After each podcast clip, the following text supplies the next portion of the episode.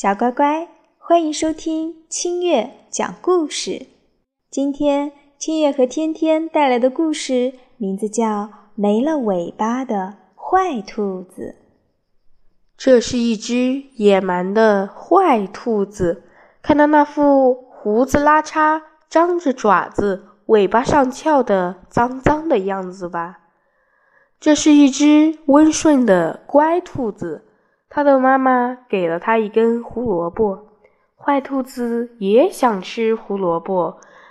坏兔子连请都不说，就把胡萝卜抢了过去。坏兔子还狠狠地抓那只乖兔子，乖兔子溜走了，藏进了一个小洞里，委屈地哭了。这是一位拿着枪的猎人。猎人看到长椅上有什么东西，没准儿那是一只不错的小鸟。猎人悄悄地靠近，躲到了大树后面。然后猎人瞄准了目标，砰！于是发生了这一幕。等猎人带着枪走过去的时候，看到长椅上只留下了这些东西。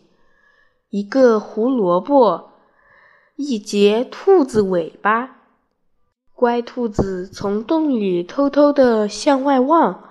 乖兔子看到坏兔子正一边哭一边跑，因为尾巴和胡须都没了。好啦，小乖乖，今天的故事就讲到这里。祝你晚安。